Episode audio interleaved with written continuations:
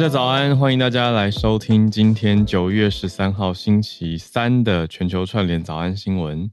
今天一开始先跟大家轻松聊一个昨天晚上的最新时事吧。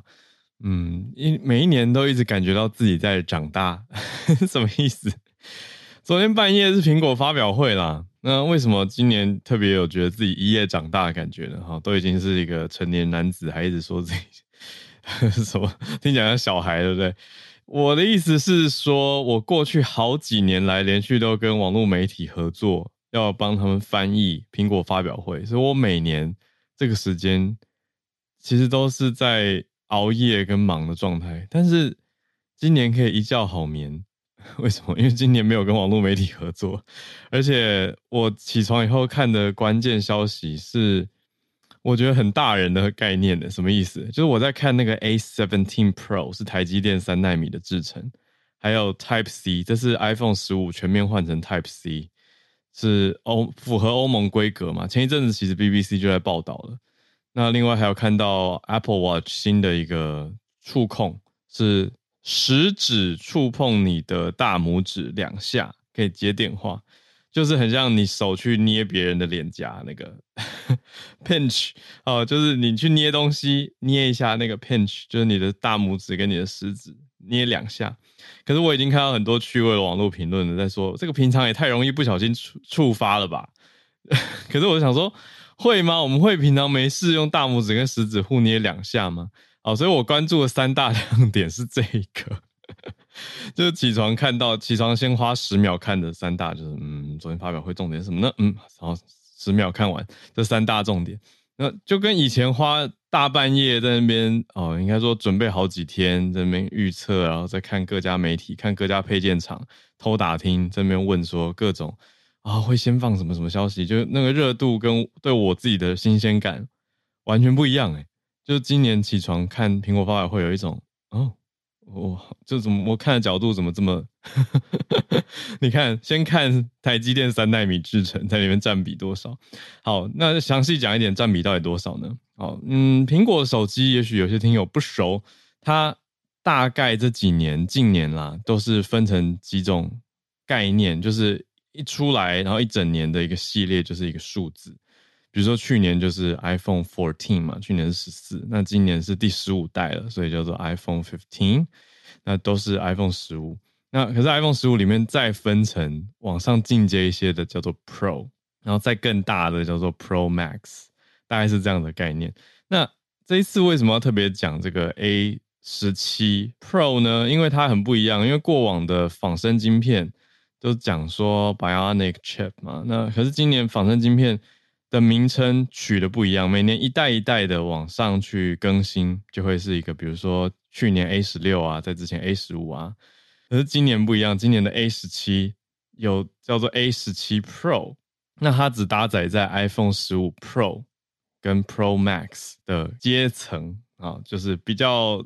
呃，就我们大家直接讲三眼怪嘛，好，就是比较比较呃贵一点的，讲直接一点，就是比较贵的版本啊，比较贵的就是配台积电的三奈米制程。那三奈米我们之前有略略聊过嘛，就是非常先进的制程，还是比较细致的，那难度也比较高的制程。所以我想各方的概念股可能又要跟着起飞了吧？光是前一阵子那个 Type C，就是所有的嗯。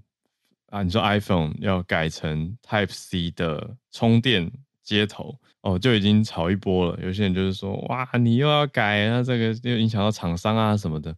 但是配配合欧盟的法规嘛，因为欧盟一直在要求苹果说，你不可以呃有新有旧。那你有的是，比如说苹果就一直在做 Lightning，之前是 Lightning 的这个充电接头，那就跟一些比如说你说，哎，笔电是 Type C。结果手机是 Lightning，那这样就要求消费者要一直换充电器啊，什么什么，那他觉得这是一种商业上面的手段，云云。那最终就是要求你全面要一致，所以全部都走 Type C。那苹果也嗯、从善如流，呃或者说决定要听欧盟，所以干脆全球的 iPhone 都一致的在这边发表会上面改成 Type C。我想这也是我看到一个大亮点吧，因为前几天。光是这个消息出来的时候，就有一些 Type C 概念股啊，就已经在就是很大人的话题啊。好，那最后就是我刚说那个 Apple Watch，其实改版不多，而且刚好我昨天我昨天去苹果店，刚好要买一下我的手表的表带，然后我就我想看的就怎么东缺货西缺货，那店员就有点露出一个好心提醒我的表情，就是啊，今天晚上是发表会哦，我才想说哦，对，难怪。因为发表会前就是很多东西就不会再补货了嘛，因为新的要出了，而且到了晚上的时候，他还提醒我说，发表会期间官网会全部 shut down 哦，然后什么要发表会完才会，我就想说，对，我知道，我知道。好了，所以发表会跟大家聊到这边，大概就是这个样子。我看到几个亮点，所以今年我觉得比较有趣，就是真的是符合很多。嗯，科技公司的潮流，而且苹果这几年其实也一直花很多篇幅在 sustainability，甚至有人半开玩笑的讲说，今年根本是 ESG 的发表会吧，就花很大的篇幅都在讲环保啊、节能。可是这真的是一个趋势啊！就现在，我觉得我们也做过早安新闻，做过一些环保节能的专题嘛。现在不不做这个真的不行了，整个环境啊，是不是？好了，小小的感慨一下。总之，今年发表会，我觉得。嗯，手表方面没有很大的改版，算小改版吧。今年，今年其实就聚焦在手表跟 iPhone。那 iPhone 就是很强调说效能更好，然后这个晶片很厉害。对，可是当然不会一直对外讲说这是 TSMC 的晶片。可是台湾我们就会特别关注这个嘛。好，所以大概几个亮点跟大家讲啦。那最近就会开始预购啊，什么一系列，就是 You know the drills，就每年一样。好，但是今年也特别强调说有新的。手表上有做出碳中和，嗯，就是做出碳中和的产品，大概大方向是这个样子。好，那当然那是我很主观的看法，我觉得看大家有没有什么其他的想法。那我们今天的四题盘点也准备要带给大家，等一下八点半准时进 SMC 早科学。那我们今天要先从第一大题开始啊，呃，一题一题来跟大家讲。我们今天四大题呢，分别是。美国的智库在讲说，中国要运用生成式的 AI 来操纵各界对台湾的看法啊，连这个 generative AI 都要被拿来做舆论政治战了嘛？虽然这不是很意外，就是之前就有人在说假新闻啊等等，但是中国会怎么样拿来运用呢？而且美国的智库兰德公司怎么说？我们可以来听听看，也想想看平常日常接触的资讯。第二题则是。Google 延续刚刚讲的科技大公司，Google 现在有一个诉讼案，是他们二十五年来最大的一个科技垄断的诉讼案。嗯，大公司很容易被人家控说垄断嘛。那现在 Google 遇到了一个事情，那历时三年，而且经过了两任美国政府，从前朝川普到现在拜登都在打的这个案子。嗯，是怎么样呢？就是 Google 的一个滥用，还有跟 Apple 有关系哦。所以等一下一起来，这是第二题，它的一个大诉讼案。那现在的进展如何？第三题则是算是今年在商业界的一个大消息吧？会不会是今年最大的 IPO？很有可能，就是很大的这个英国晶片公司安谋 ARM，ARM，它预计今年要上市啦。诶，其实时间就会是这两天的时间，可能会是今年最大的首度公开募股，就是 Initial Public Offering 嘛，IPO。那他的母公司是非常知名的创办人、投资人，软银的创办人孙正义也一直在捧安谋。嗯，那我们等下来了解一下。好，最后一题则是我看到欧洲的一个我觉得蛮大的题目，蛮特别的题目是芬兰，芬兰的教育。在北欧圈里面一直算蛮有名的嘛，大家都很喜欢讲到芬兰。那我们的政府单位也蛮多参访团的，就我所知会去取经、会去观摩、会去学习。那芬兰政府现在有一个新的方向正在研拟当中，就是啊，正在讲说是不是要看向非欧盟的学生，跟他们收全额的高等教育学费。哇哦，本来几乎都是全免学费的芬兰。现在也要开始收费了吗？让我想到好几年前的德国，本来德国也是大学学费全免的嘛，然后后来开始分级啊，开始收费啊等等。那芬兰的原因是什么呢？现在当然还是在研拟阶段，可是我们也可以来了解，还是我们的第四题。好，一题题来，从第一题开始。美国的兰德公司这家智库，在研究的时候发现说，中国的研究人员已经在研究，听起来是不是绕口令？研究公司研究中国研究人员，发现他们在研究哦，已经中国的研究人员在看 ChatGPT 这些生成式的 AI 可以怎么样去操控全球的阅听众，嗯，那甚至要拿这个工具来改变大家对于台湾的看法。舆论战的下一步就是 AI 舆论战。好，那相关的一个单位是美国的军事新闻网站，叫做 Defense One 防务防卫一号。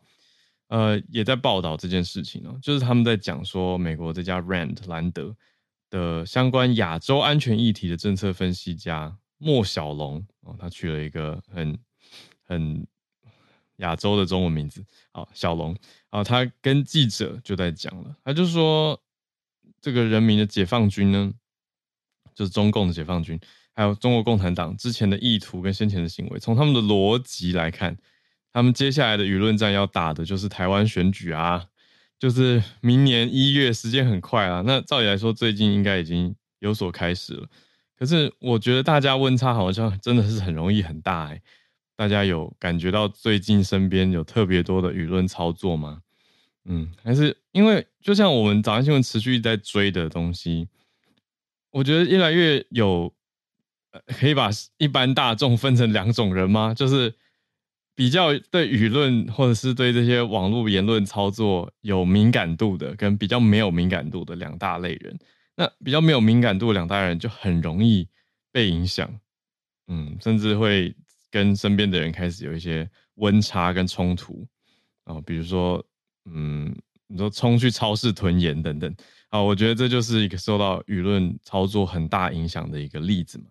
对，最近甚至我们家人还有在群组里面转贴说，我觉得很比较激烈的言论啦。那我一看来源就是，哎哎，中天中天的报道，哎，就是在电视台，虽然已经变一个网络台了，可是他就直接在讲说什么啊、一旦开打，台币变废纸，然后结论急转直下说，所以大家赶快去买黄金吧。然后家人就马上在问说，要不要去买黄金？然后他意有所指，就是会会讲说什么，如果太支持特定方向啊，什么什么，就是到时候会被针对，会被打烂，然后第一个被打什么什么，然后很危险，然后等等等，然后你要不要去学丢手榴弹什么的？然后我就觉得哇，天哪，就是一样是家人，而且年纪也没有差很多，就会被影响的很深呢。对，那那你当然，我觉得我完全可以理解，就是嗯，惧战派的。恐惧的惧，惧战派的想法就是会觉得说，你看政府这样就是继续这样弄下去，就可能会开打啊，什么什么。那当然，对啊。可是我的意思是说，嗯，难道难道你就是什么事都不做，对方就保证不会打你吗？我们都知道中共不是这样的嘛。哦，所以像这两天不是啊，好，太多延伸了，反正一题一题一直延伸下去。最后我就说，哦，那我躲去中天好了。中天讲这些感觉都很安全，没事。那中天感觉会是一个安全的地方，就是我回的也是有一点故意啦。反正我就觉得，既然中天都可以这样大大的报道，然后讲的一副就是都没事的样子，那看起来中天是老神在在喽。那我就去躲在中天，我们大家就一起躲在中天的楼下嘛。哦，大楼里面应该很安全。对不起，很酸。好，可是我的意思是说，反正看这些操作也不用等。统战部吧，或等也不用等解放军或中共吧，我们自己内部就有很多人会有一些特定的操作。那你如果把它当趣味新闻或娱乐新闻看，像我，我就会觉得哦，忍不住笑出声。可是很多人他是真心的害怕，他是真心的被营造了恐惧了，所以我就觉得你们这些媒体人知道自己在干嘛吗？哦，应该很知道吧？我常常觉得，我看看很懂的人在操作跟装傻，我会更生气。那你说不懂的人被蒙在鼓里就算了，这是也是最近工作上的一些心得。对啊，所以我看了就很主观的一个感受啦。我就觉得不要操弄这些东西，人民是很，人民是真的，就大众一般阅听受众是很单纯的。你跟他讲什么，你带什么样的方向，你背后隐藏的 agenda，他们真的不见得可以感受得到。因为就像我刚刚说，分两大类的人，对，那大部分人其实就是不会那么一直阴谋论去揣测你背后的人。那反过来，比较对舆论敏感的人，又会有点过度猜疑，所以对所有东西其实都抱持着怀疑的态度。那也很容易变成什么都不信。我觉得那要变成另外一个极端了。可是你就不要带着这种，你看自己，我我不知道是不是想要炒作黄金，然后就会去带这样子的方向，然后就会很成功啊。因为看完恐惧的人，或是被带动情绪的人，很容易有相对的反应跟行动，这是我们行销学很基本的东西。那我就会觉得你要拿这个来玩大众，我觉得很坏。好，对不起，我第一题延伸了很多。好啦，但总之这个是他们的研究。你看，比如说 GAI 可以做什么？它可以去弥合党国之间的文化鸿沟，因为生成式 AI 可以训练大量的训练呃资料，那这些东西可以拿来。做什么呢？比如说解放军，他们可以拿来做资讯战。那这个研究人员有抱怨过，说内部缺乏数据分享，意思是做资讯战的人，这是在他们的研究报告里面提到的，会需要一些看起来比较真的数据，嗯，比较有说服力嘛。那你就可以用生成式 AI 来做数据，而且做一个相对合理的数据，就是直接公开用机器来做假资料骗人啊。啊，那这个你说中共，我想应该不会是唯一一家想到要这样做的。说实话，就像昨天说到，各国都有间谍嘛，对，所以那是可以拿来反制吗？是可以拿来怎么应用吗？那平常到底是怎么样？我觉得大家冷静，那要去看到 媒体背后的意图到底是什么。然后每一家媒体一定都有它的一个中心思想跟它的方向，只是你要渲染到什么程度，我觉得这就是一种良心的考验了。那我们来到第二题啦。第二题是 Google 二十五年来遇到最大的一个反垄断案，科技诉讼案。那到底是什么样的案件呢？就是刚刚说到的，这三年来，好，二零二零年的十月，真的就是一转眼三年前的今天，三年前的呃这这一两个月的时间，美国政府告了 Google，说 Google 滥用跟垄断它的网络搜寻领域的主导地位，那来。指控他跟 Apple 这些智慧手机厂商来做协议，让 Google 变成预设的。好，我们很久之前在早安新闻其实有提过这一题哦，就是哎，by default 预设你一开手机自动的搜寻引擎是哪一家？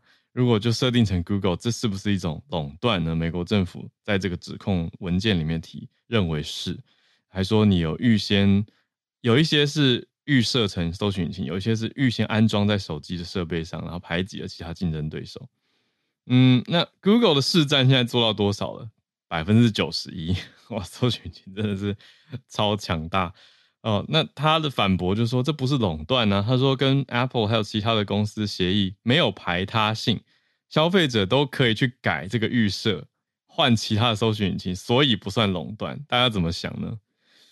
嗯，我觉得这一题真的很很很尴尬吧？就是你说对，的确可以换别家，可是一开机真的就是它，那这样到底有没有一种私相授受或垄断的概念呢？那司法部就在跟 Google 打这个官司嘛，美国政府就说这样可能会让消费者权益受损啊，压制竞争啊，影响到未来的发展技术。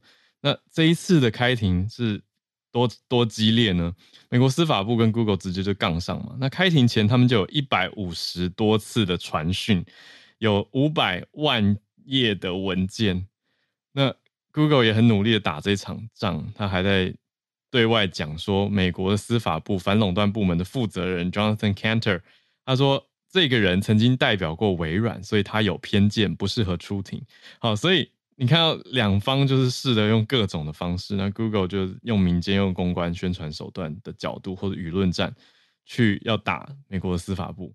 那现在这两天的时间，其实美国今天时间九月十二号，就是美国的星期二，在华盛顿要出庭了。接下来有十个礼拜的审判。那 Google 的高层，他们执行长 Sundar Pichai 也会出庭作证，所以这个就是蛮大的一个媒体关注点。可是你说 OK，怎么听起来像 Google 跟美国政府的私人恩怨？可是它会有什么后续的影响呢？其实影响还蛮大的，因为以前很大的一个垄断就是大家还记得吗？我们以前电脑 Windows 电脑打开全都有 IE 的浏览器，那这是二十五年前了，所以才被说这是二十五年来最大的一个垄断。因为二十五年前那那案也很大，就是当时美国政府也是在告微软。就是说，哎、你绑 IE，那你是不是排挤其他家的浏览器？当年红的浏览器有 Netscape，还有嗯、Opera，就是 Net Netscape 的网景他们的 Navigator 这些浏览器。然后最后微软是和解嘛，把那个官司收掉了。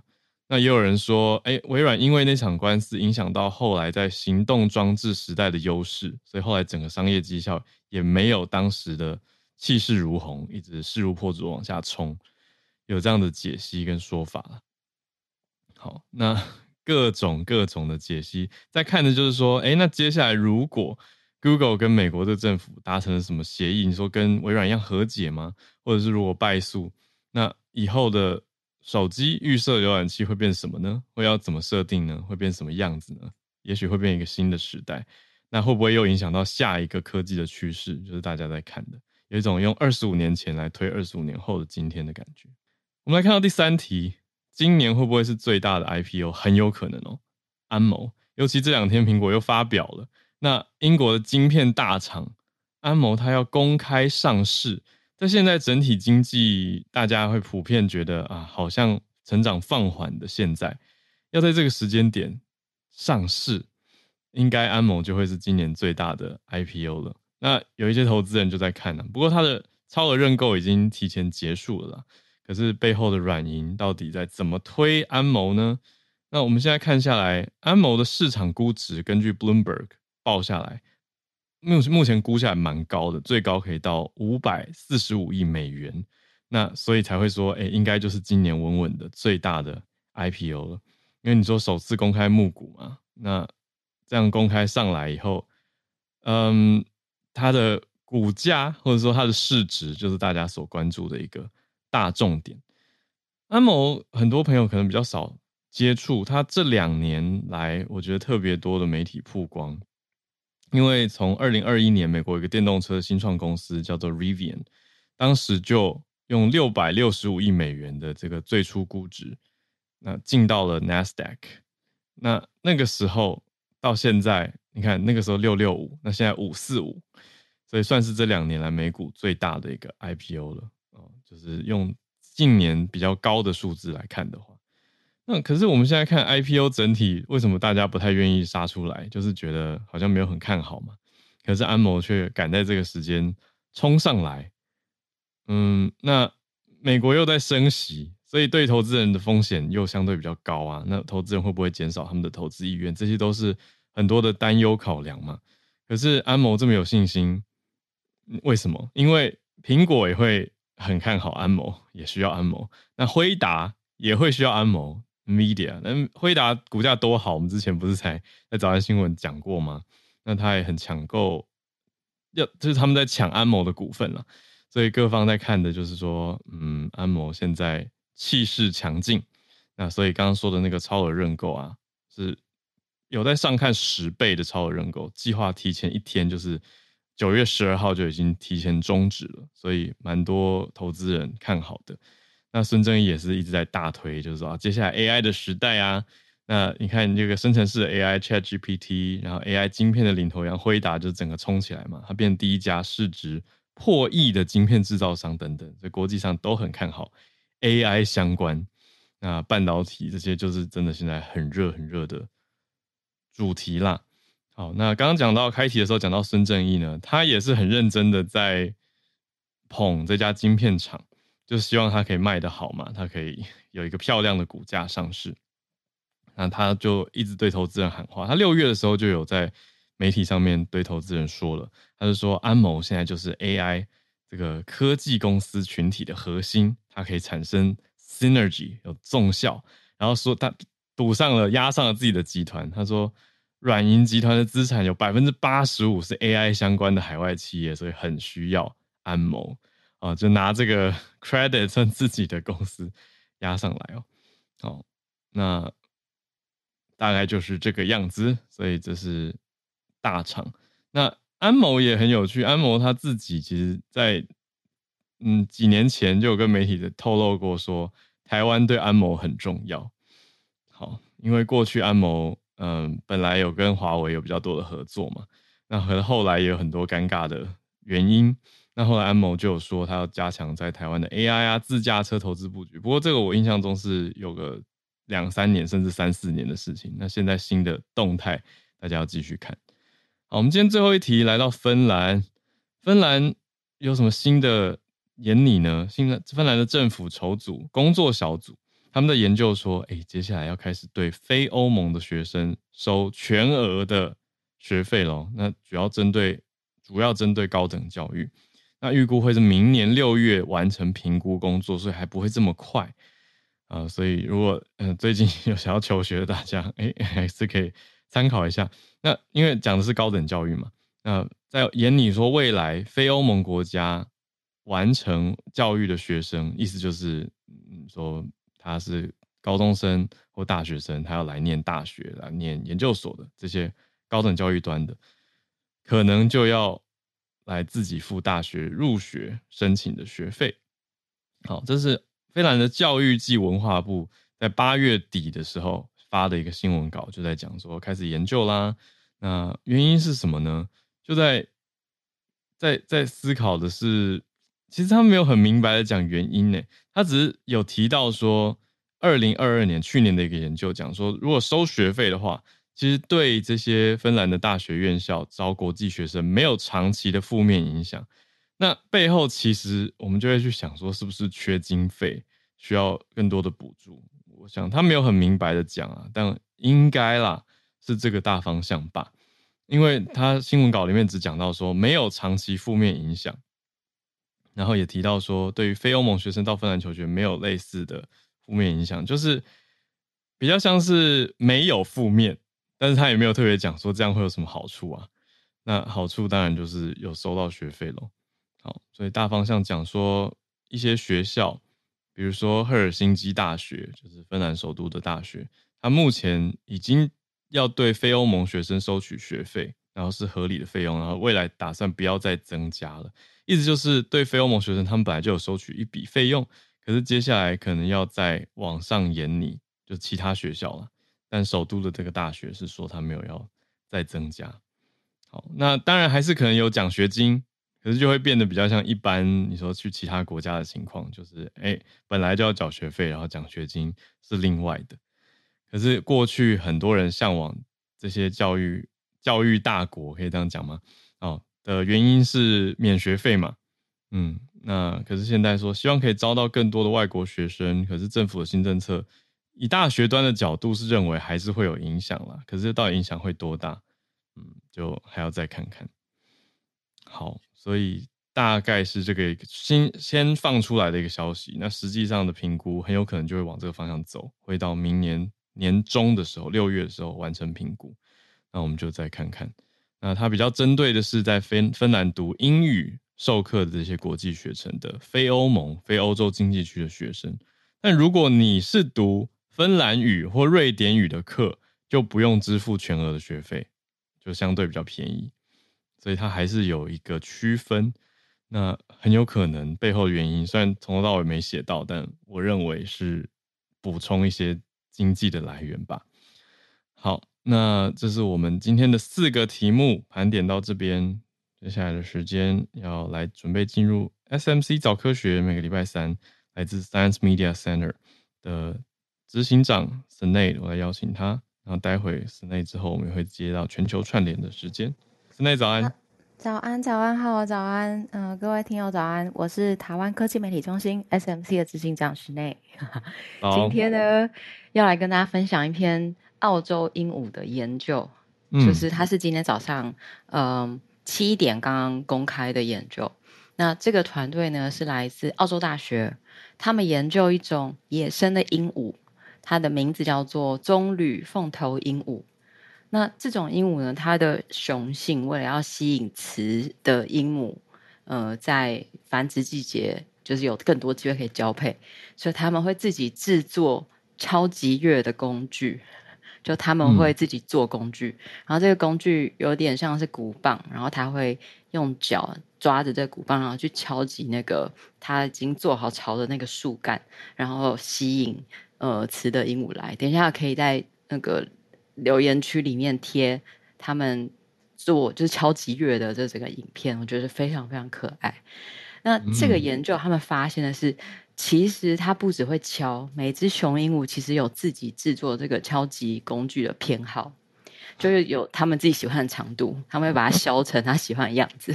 他们会，哦、对，他们会站在，就是有有些树枝是在呃，就还在树上，所以他就会站在那边，然后用嘴巴把它。掰断，然后一直掰，一直掰，掰完他还在修它，用嘴巴修它，这样。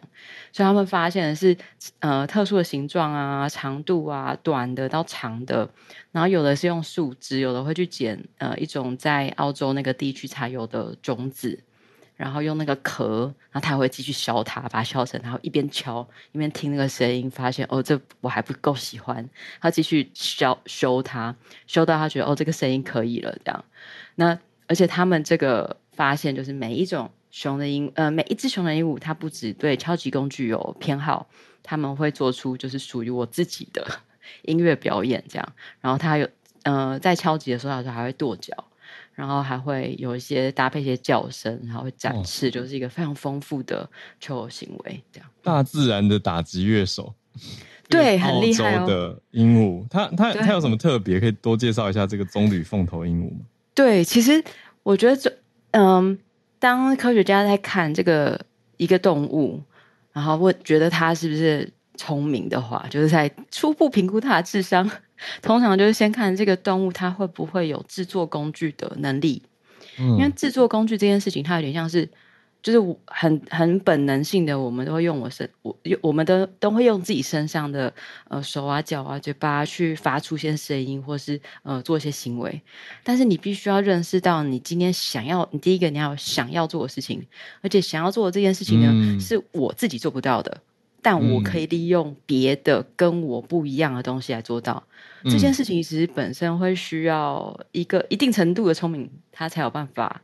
去制作或是运用，那他们发、嗯、对发现这种呃鹦鹉，它其实它是特别去找它的工具，它会飞超过一公里去把一个东西，不管是用剪的还是挑的，哦，用剪的也好，它在树上折下来也好，它会从很远的地方把它飞回来，很执着，很执着。对，我觉得鸟是一种很执着的动物，它会。把它飞回来，然后在它的那个巢边，然后就敲敲敲敲敲敲，然后要敲很大声，然后会叫，然后让嗯雌的鹦鹉来找到它。这样，这群科学家其实他们之前他们就发现哦，好像每一只鹦鹉有它自己的音乐，就是他们的节奏啊，这些速度、大小声，还有那个声响不太一样。但他们是第一次发现到说，哦，这个。呃，鹦鹉它这个特殊的声响，是因为它自己为自己做制作了特殊的工具。他们在那个半岛里面，在研究从二零一三年到二零五一五年，他们在澳洲的约克角半岛的国家公园里面，他们就找到有鹦鹉敲树洞的这个七十棵树的周围，然后他们总共找到了两百五十六种由棕榈凤头鹦鹉做的嗯敲击工具。嗯，那他们怎么知道呢？对不对？我怎么知道我今天掉到这个地上的树枝是他刚刚用来敲的？对啊，一来对，一来是他们有录影，当然，哦、二来是 这这是太简单的答案，对不对？有录到。另外一种是他们的喙，就他们的嘴巴，他们在咬那个嗯修改这些树枝跟壳的时候，有一个特殊的咬痕。哦，所以他们可以用这种咬痕去区辨，说这个是不是鹦鹉用来嗯敲击的工具。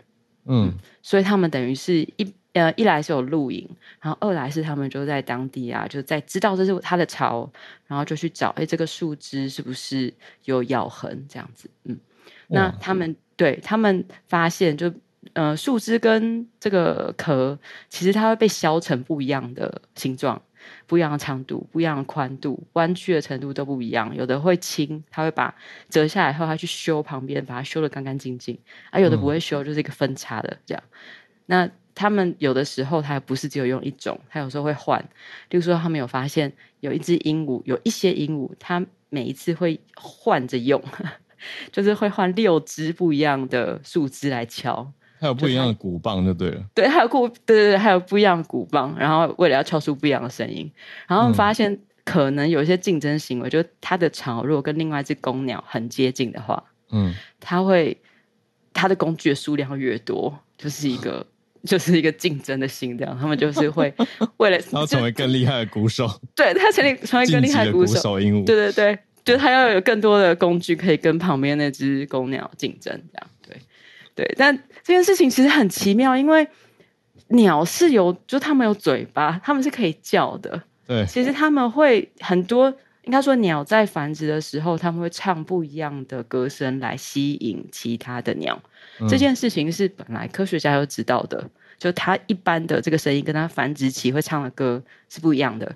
嗯，但是我对我自己看到，就是你都已经可以这样了，你为什么要 要敲？就是你敲出来工具，对你敲这些东西真的是。呃，就是母鸟有喜欢吗？嗯，但这 就是女性观点。对对啊，是有喜欢吗？这样，但呃，研究者现在就是不知道，我们还没有研究到那里。哦、我们现在只知道说，哦，他有这个行为，嗯，然后他这个行为有特殊性，然后为了要达成那个行为，他们甚至连工具的制作也有特殊性。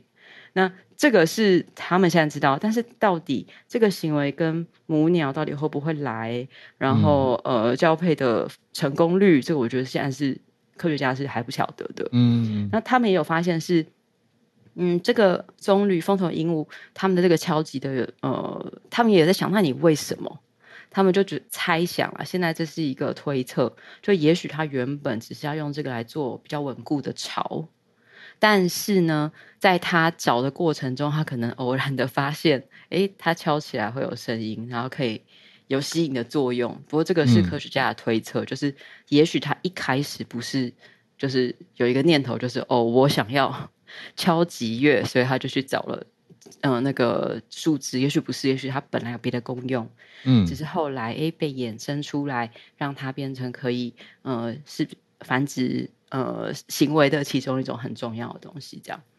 然后，如果要讲到最后的话，嗯、我觉得想要呼应一下我们上周讲的入侵外来种的题目。嗯，就其实这个，嗯，凤头鹦鹉他们是会被人饲带进呃台湾，然后也是会有人想要饲养它。嗯，但他们其实体型非常大，嗯、然后它在野外的行为其实非常复杂，例如说，它会飞一公里远去找它的骨棒。对不对？对啊，但如果我们需要自由哎，看起来。对，如果我们是呃饲养它的话，其实我们非常非常找到一个跟它的原生环境环境一模一样的，适合有办法满足它的环境。这样，那如果我们改变了它在不一样的地方，那如果它的数量越来越少，其实我们就很难真的去发现或理解大自然中很奇妙、很特别的事情。这样，嗯。这个是最后的结论了，谢谢大家。谢谢室内带来这个很很可爱的一个动物研究，而且很新的研究。澳洲大学在研究这种鹦鹉，它是澳洲的野生鹦鹉吗？对，它是澳洲野生鹦鹉，叫做棕榈凤头鹦鹉。嗯、我现在要把那个那个 YouTube 的嗯，它的敲击的那个贴贴到留言室给大家看。哦，对，大家等一下，大家可以听完早安以后可以那个。那影片是有 声音的吗？因为我有有有，它有声音，所以所以现在可能没有办法一边听早安一边看这个影片，对，但结束的时候可以看，我觉得真的很超级可爱的，你有看他认真在那边敲，一直敲，对，不是他敲击的声音，对对对。好像隔壁在装潢哦，木工敲击声。对对对，所以不知道母鸟有没有喜欢，但是这就是他们的，我觉得蛮可爱。看影片比较可爱啊，光听声音有点单调。对对，大家可以看看。哇，谢谢大家，谢谢，谢谢今天的 SMC 早科学的动物研究新闻。好，谢谢室内。那我们继续来全球串联的时间。我刚刚已经看有几位听友有。带消息来，想要跟大家分享。哇，那当然要跟戏骨连线啦。看到 James 有举手，一定有看发表会吧？好，James 早安。好早啊。好，呃，对，也就是想要分享一下，就是 Apple 发表会的一些个人感想吧，对个人的看点的看法。嗯嗯对，然后我自己觉得啦，不知道浩伟怎么想，就是感觉今年比较像是布局的一年吧，就是把。装置做的更专业啊，更精致这样子，然后顺便达成一些什么 sustain sustainability 的一些呃目标这样子。对，我觉得今年他做的比较深，反而不是那种一般大家一般消费者会期待的什么新功能很多啊、大升级，我觉得比较不是。对对对，就是比较多是一些规格的改善。对我自己看的一些看点，就是在这个游戏方面啊，gaming，然后还有一些相机的更新，然后桌面就是一个呃这个边界呃 AI 运算这个部分，我自己就稍微关注一下。就是在手机上面，浩伟你刚刚有说嘛，就是 A 十七 Pro 这个晶片嘛，就是三纳米的制程啊。嗯。然后我自己觉得很有趣，就是它虽然说是用比较好、比较高级的制程，可是它的运算速度呢，啊、呃，没有说变得变高了非常多，就可能、嗯、呃普通 performance cores 增加十 percent，然后那个 efficiency 好像也没有多非常多。嗯。我觉得它可能把这个 die 的这个面积拿来用。在其他地方了，然后在其他地方呢，很可能就是这个 Neural Engine，它有说它是 Neural Engine，它的这个神经运算的引擎，它是两倍的快速，就是用来算一些 Machine Learning AI 的一些模组的这个晶片，两倍是算是蛮多的一个 bump。嗯，然后在 GPU 上面有，他有提到，这是 GPU，呃，目前他们最大的一个 redesign，重新的设计，然后他们在 performance 上增加二十 percent，然后。呃，还有加上一些新的 GPU 的功能，一个叫做 Ray Tracing 啊、的功能。这个功能通常都是在呃比较高高端的一些 GPU 里面有，然后比较低端的整合性的，就是跟就是就是呃 chip chip 上的 system 的 chip 这种这种晶片通常不会有，就是可以让你的一些游戏呃的表现比较好。对，然后他有提到说有一些三 A 的晶片呢。不是，不好意思，三 A 的游戏呢，啊、呃，会也会被运到就是 i iOS 的这个系统里面去，像是 Resident Evil 啊，还有什么 Assassin's Creed，、哦、然后都会 port 过去。对，嗯、就是可能会慢慢的有游戏厂商会愿越来越愿意来到就是 iOS 的这个 platform 来开发新的游戏，或是把旧的游戏 port 进来。然后当然就是在 WWDC 嘛，今年早些的时候，他们有提到有一些呃 toolchain 可以让这个过程变得更顺利，呃，变得更简单这样子。嗯，所以感觉上来说，就是是一个铺陈的一个过程。就是未来来说，毕竟还有一个 Vision Pro 在在这个呃 Rear Rear View Mirror 嘛，就是才刚刚发布，然后可能会有一些些这样子的考量。三 D 可能是未来的一个重点，对，嗯，然后所以才要这样这样子的铺陈。然后在它的相机上面有一些些这样子的一个讯息，就是不止有一些什么焦距啊可以调整啊，还有一些呃光学变焦变变六倍嘛什么之类的，还有就是这个景深可以调整。它有一些新的功能，像是说你可以拍这个 spatial video 啊、呃，就是这个呃，可以可以放在 Vision Pro 上面看的三 D 的的电影。嗯，嗯我觉得这是我自己蛮期待的一个功能，因为呃，很多人在这个呃诟病就是呃 Vision Pro，就是说你不可能会带那个装置来拍 3D 的影片嘛，就是太好笑了，然后也、嗯、也有点就是反社会的感觉。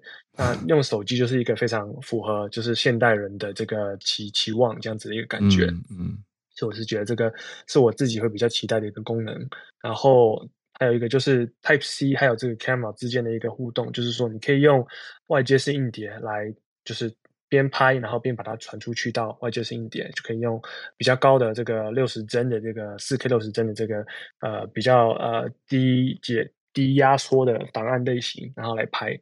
然后就可能可能慢慢就是让它变得更专业，这种感觉，嗯，就是可能未来可能这个这个这个这个用来拍这个 Vision Pro 的电影，我也觉得也也是有可能达成的，嗯。然后在这个更多的这个呃影片大小之后呢，当然你要更多的容量嘛。很好笑，就是它这个 iCloud Plus 有新的这个不同的不同的这个阶级了，哦，对，它有多了两个阶级，一个是六 TB，一个是十二 TB。然后当然当然价钱都特别贵，一个是三十块，一个六十块一个月。然后很好笑，就是一些美国网红，一个叫做 Marcus Brownie 的，还还蛮有名的开箱的，嗯、他就是说这这个是就是在现场拍拍手在家欢呼最大声的一个更新，可能这些拍影片的都会有这样子的困扰，对，容量不够，对对对。然后呃之后就是 Titanium 嘛，就是还有你刚刚讲到呃、嗯、一个新的材质。然后当然用在手表上面，已经用在 Apple Watch Ultra 了嘛。现在到手机上面，嗯、应该是会更难会呃刮伤，然后有刮伤也比较难看到的。然后又更轻，可以可以稍微去期待一下。我自己其实是蛮期待的，有想想要摸摸看这个材质的这个手感。然后最好笑可能就是 Action Button，我们就是跟同事就在就在就在笑说，这好像是以前的 Home Button 回来的感觉，Home Button 跑到边边来了啊，可能也可以加就是相同的功能这样子，嗯，觉得很好笑，嗯，对。然后 Apple Watch 的部分，我我觉得就是跟我刚刚说那个 On-Device Machine Learning 嘛，呃，边缘运算有点关系啊，呃，它现在可以用手来操控了嘛，这个我是觉得跟这个。Vision Pro 呃，有很相近的这个 interaction，呃，人机的互动，嗯，然后很有趣，就是它有加一个 Ultra Wideband 的 chip，就是可以让你手表更容易找到手机嘛，这是它它说的功能。可是它其实实际上是用在 inter-device 的呃 communication，就是 Apple 自己 device 可以互相沟通的更快，然后更少的这个延迟。嗯，未来会怎么使用呢？不确定。不过我是觉得可以期待一下，因为老话一句嘛，Apple 的这个垂直整合非常厉害嘛。嗯，所以可以就是关注一下这个软硬体啊，装置之间的互动，我觉得都是很有趣的。然后我自己是最后面就是期待 Vision Pro 的到来，自己呃有点失望，说没有看到很多这个更新在这个 Vision Pro 上面。不过啊、嗯呃，希望就是明年或是今年底或是怎么样，可以有一些新的一些呃发布一些新的消息。对，那就差不多到这里。谢谢，James，谢谢 James，我觉得很很专业的观察跟分享，谢谢 James 的个人心得。那我们就来继续看这些科技趋势的发展。那如果整体来说，当然也有很多朋友一直在关注环境。那如果苹果是往比较环境思考的科技发展，这应该是一个好的方向了。因为刚刚也有提到这个关键字，那我们就再继续观察。我们来下一位串联是芭比，芭比要延伸回环境，凤头鹦鹉有延伸。芭比早安，早安好啊！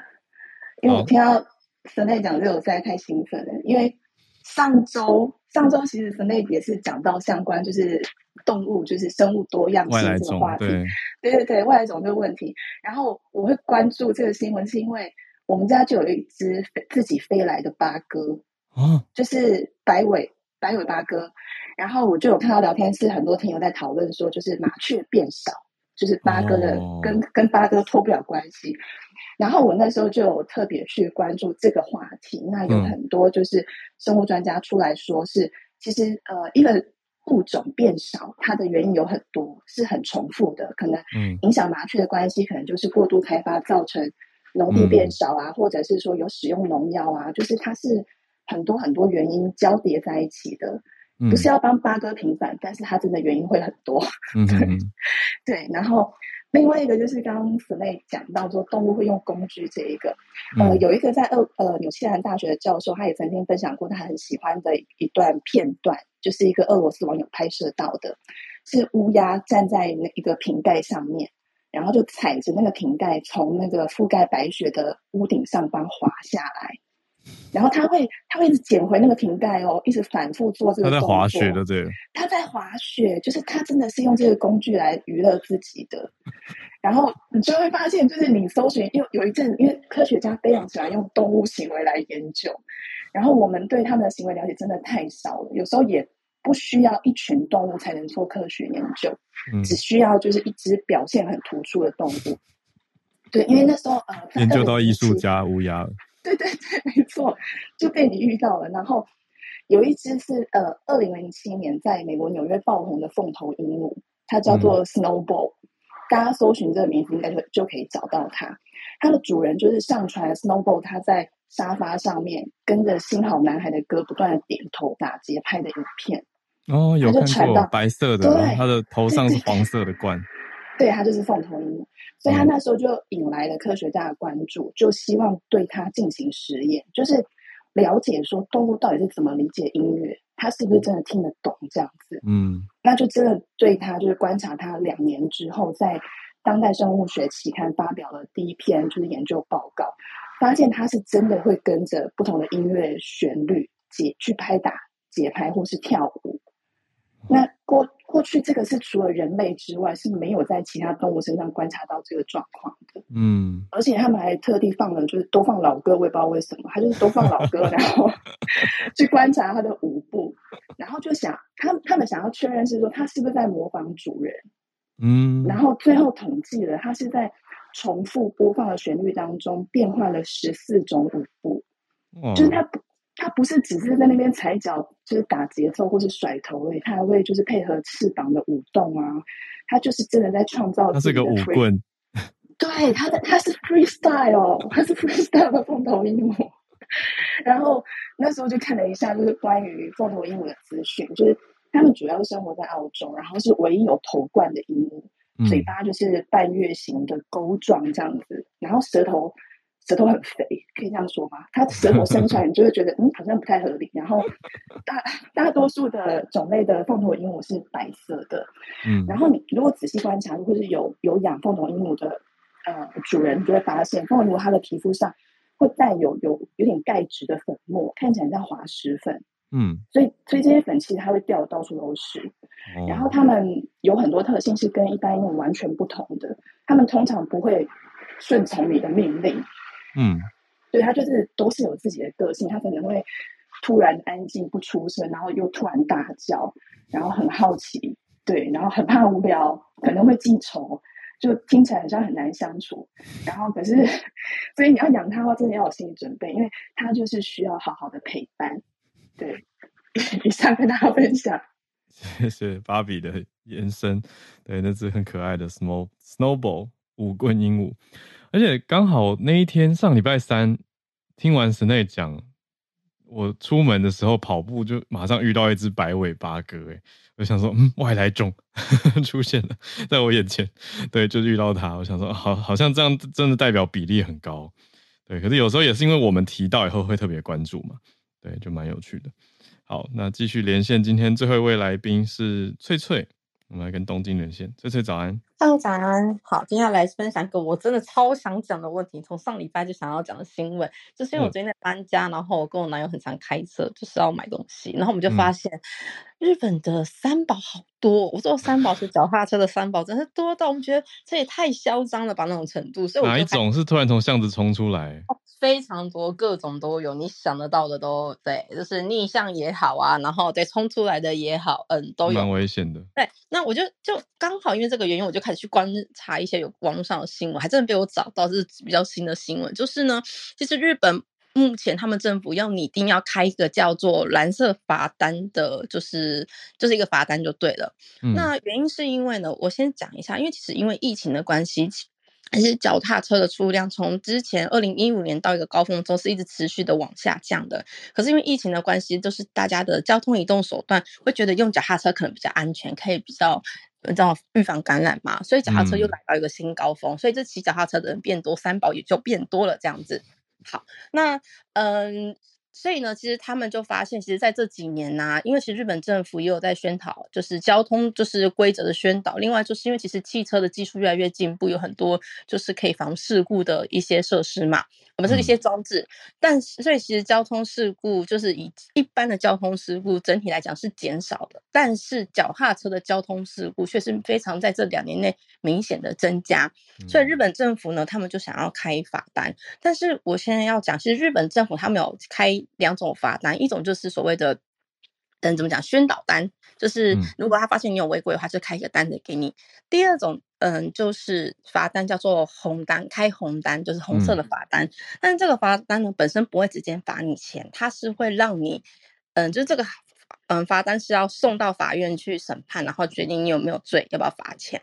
但有一个问题是，其实脚踏车的车主收到这个罚单，基本上几乎没有受罚，就是每一个案件到后面都会不了了之。这是日本现在的现况。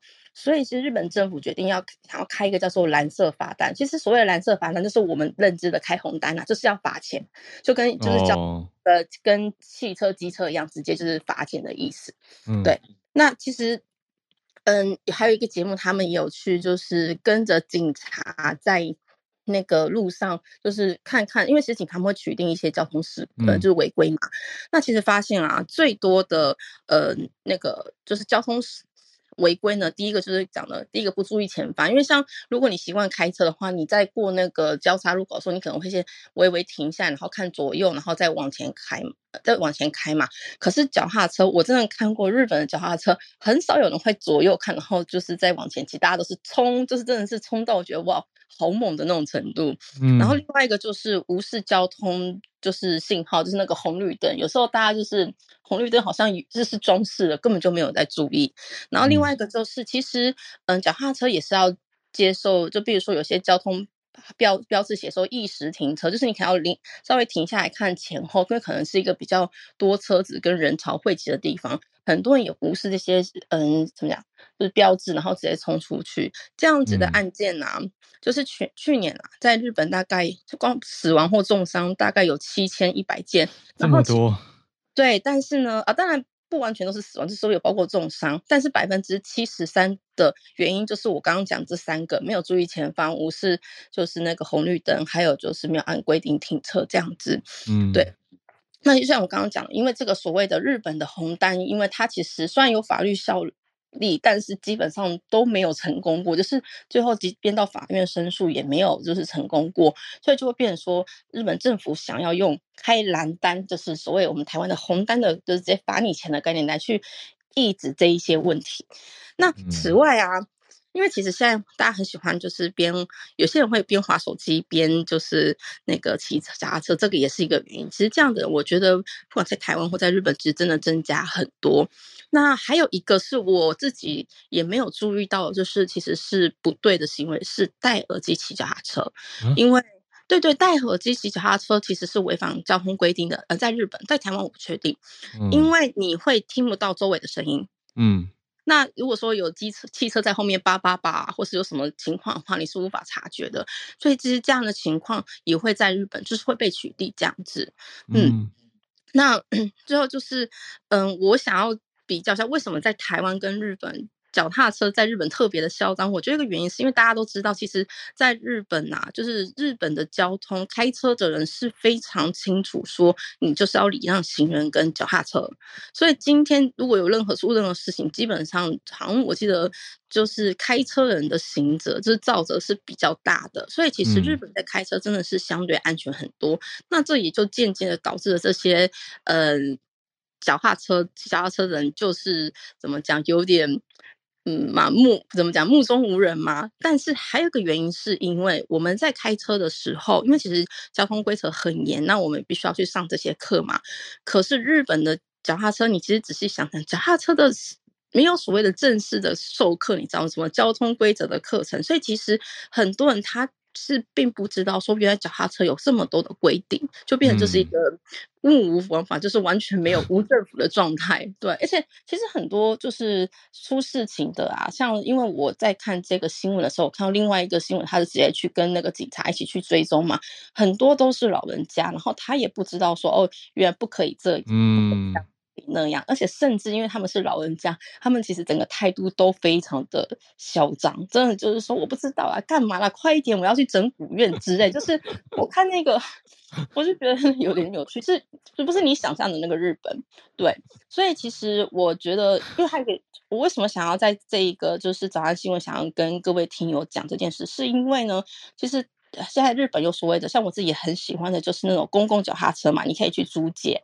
但是如果你不知道交通规则的情况之下，你一个不小心触法，其实是一件很危险的事情。嗯，说也不说国际事件或怎么样，而是如果你今天受伤的话，其实是会整个都会很辛苦。所以我可能就在提醒大家要注意。然后还有一个啊是。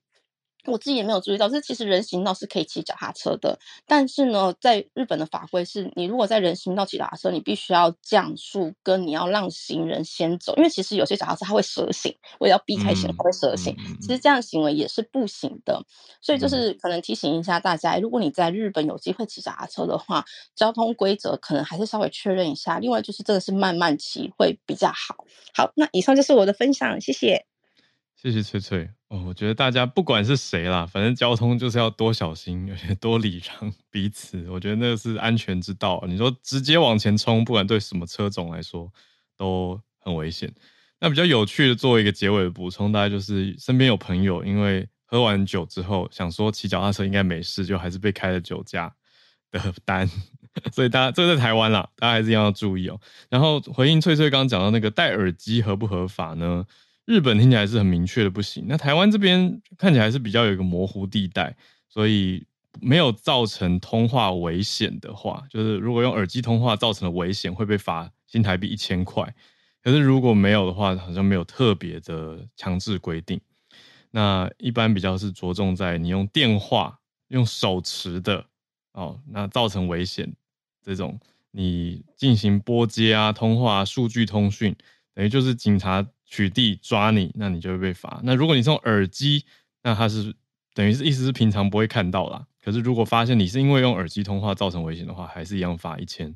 所以目前的法规是在这个《道路交通管理处罚条例》的三十一之一条的三十一之一条之二的规定，就是比较细则的内容，做一个补充。所以大家反正呢，我知道有些听友也是可能一边通勤一边收听我们节目，那大家就注重安全是最大的重点。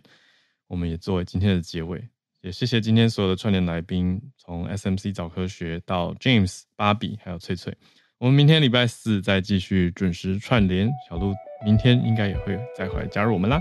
今天他在忙一早的工作，我们就明天见，大家拜拜。